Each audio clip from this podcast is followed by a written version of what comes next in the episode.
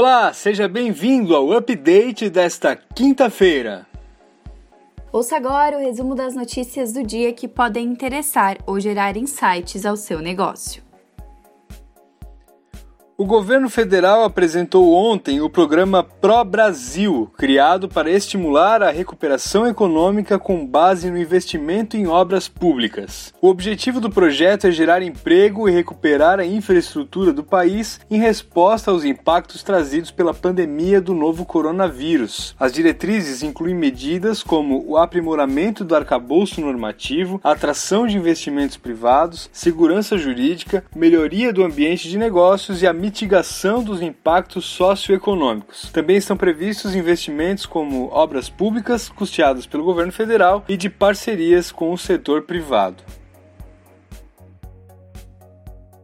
A China decidiu acelerar o investimento em setores que incluem 5G, inteligência artificial, transporte e energia. Além disso, o presidente do país afirmou hoje que o foco das ações será impulsionar o emprego com foco na economia real especialmente no setor industrial. O governante ainda afirmou que Pequim focará no emprego de recém-formados na faculdade, trabalhadores imigrantes e veteranos aposentados, impulsionando o emprego e o empreendedorismo através de diversos canais.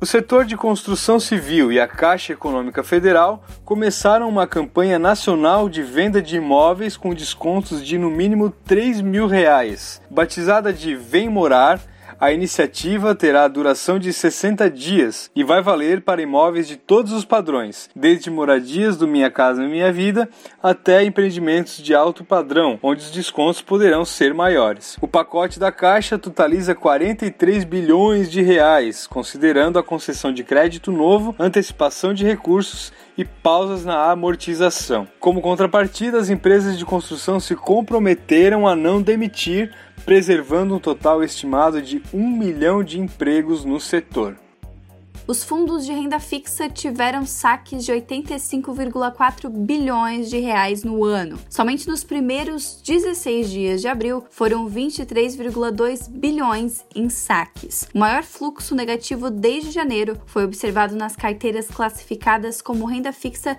durante baixo grau de investimento, que abrangem portfólios que podem ter crédito privado. Os fundos de ações ainda respondem pela maior captação no ano, tendo atraído 45, 1,2 bilhões de reais. Você ouve agora o quadro Inquietudes com a jornalista e diretora da Alfa, Andressa Fabres. Qual é a dica de hoje, Andressa?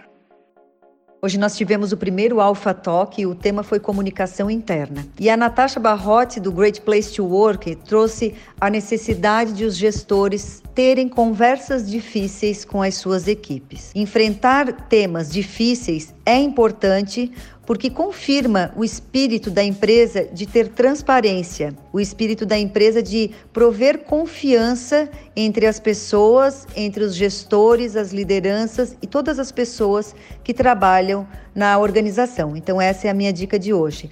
Tenha conversas difíceis. E é com a dica de hoje que o update fica por aqui. Lembrando que temos também a update no formato de newsletter, enviada todos os dias aos clientes da Alfa Comunicação por e-mail. Se você ainda não recebeu, entre em contato com a gente. Siga a Alfa Comunicação e Conteúdo também nas redes sociais e acompanhe todas as novidades no arroba Alfa Comunica. Até amanhã com mais um update. Até lá!